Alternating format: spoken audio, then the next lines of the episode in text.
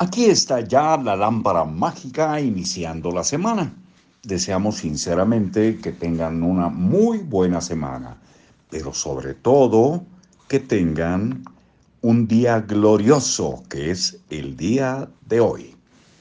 Estamos en Libros para Oír y Vivir. Soy Marcos Alfredo Coronado y les voy a seguir leyendo algo más de La Lámpara Mágica, una estrategia para alcanzar tus objetivos de Keith Ellis. Plantea algo específico. Es el número 2. Un deseo presentable en específico en todos sus detalles.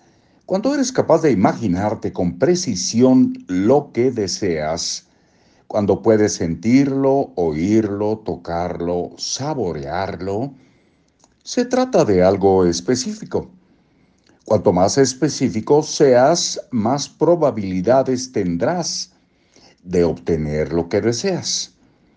Si deseas eh, dinero, ¿cuánto dinero deseas? ¿Cuándo lo quieres?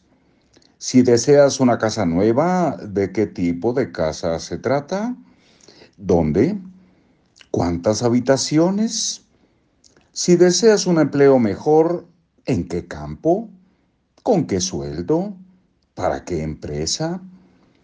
Si deseas una relación más rica, ¿con quién? ¿Qué sentirás? ¿Qué oirás? ¿Qué aspecto tendrá? Cuando especifiques tu deseo, obtendrás muchas y poderosas ventajas. Poder seguir la huella de tu progreso. Si no sabes lo que quieres, ¿cómo sabrás que lo has conseguido? Más aún, ¿cómo sabes que no lo has conseguido ya? Y nos vamos al siguiente punto que es evitas la ambigüedad.